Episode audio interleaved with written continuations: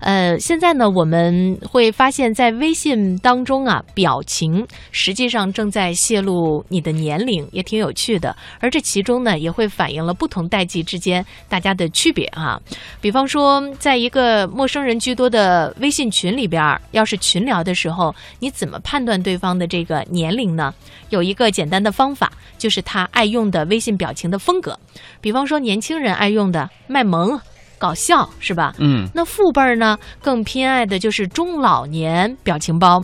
同样是表示感谢，你可能会发一个那种呲牙笑的笑脸儿，或者是脸颊绯红的表情；而中年人呢，可能会发一个谢谢您的大字动图。还闪，对对对，会闪大啊红，大绿的。就是那种 Word 九七时代的彩色字体 啊，不难想象这是二十年前的流行体。而且很多长辈不知道，他们喜欢发的微笑表情，在年轻人眼中是呵呵的意思，表示冷笑、嘲讽和不满。嗯，我现在是很少用微笑表情的。但是我就是有段时间，我真的不太理解啊，可能嗯和现在的这个九零后有一点代沟了。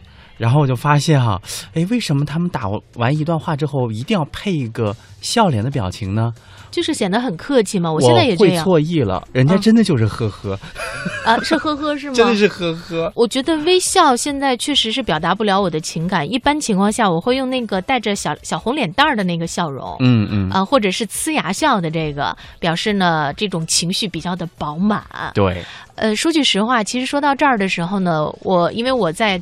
在一个群里，就是孩子的这个家长群，这个群里边呢有家长，同时还有爷爷奶奶和姥姥姥爷。嗯，哎，你就会发现，一般要是老人家在发这个表情的时候，就像我刚才说的，叫中老年表情包，对啊，就那个特别经典的，来，为了友谊干杯。就是那个样子。然后年轻人呢，可能就会发的各种诙谐的表情包会比较多对对对，啊。然后有的时候呢，我可能会给一些长辈发一些比较搞怪的这样的一些表情，他们还会来问我一下，说你这个是什么意思哦，啊？你比方说，有的时候我们看看手机，他那儿那个。一一一反应过来，他写的是个撇嘴嘛，我们都啊知道是发的那个撇嘴的表情，可能呢家长就说你为什么要撇嘴，对吧？所以呢，在这个其中，通过一个表情就可以让我们看得出来，在微信里边，实际上呢，大家还是有着很大的一个差异，于是就会产生种种观点上的不同，就会让你想，哎，我还是把它屏蔽了吧。对，有的时候真的是，嗯，因为很多表情之所以会选择去使用它，就是因为语言没有办法就是完美的去表达，然后一个表情呢能够很传神、恰到好处的表达你的这个意思。那如果说你反而给自己带来更多的麻烦，你要用更多的口舌去解释你为什么要使用这个表情，以及这个表情它要传递的意义是什么的时候，那还不如不发。嗯，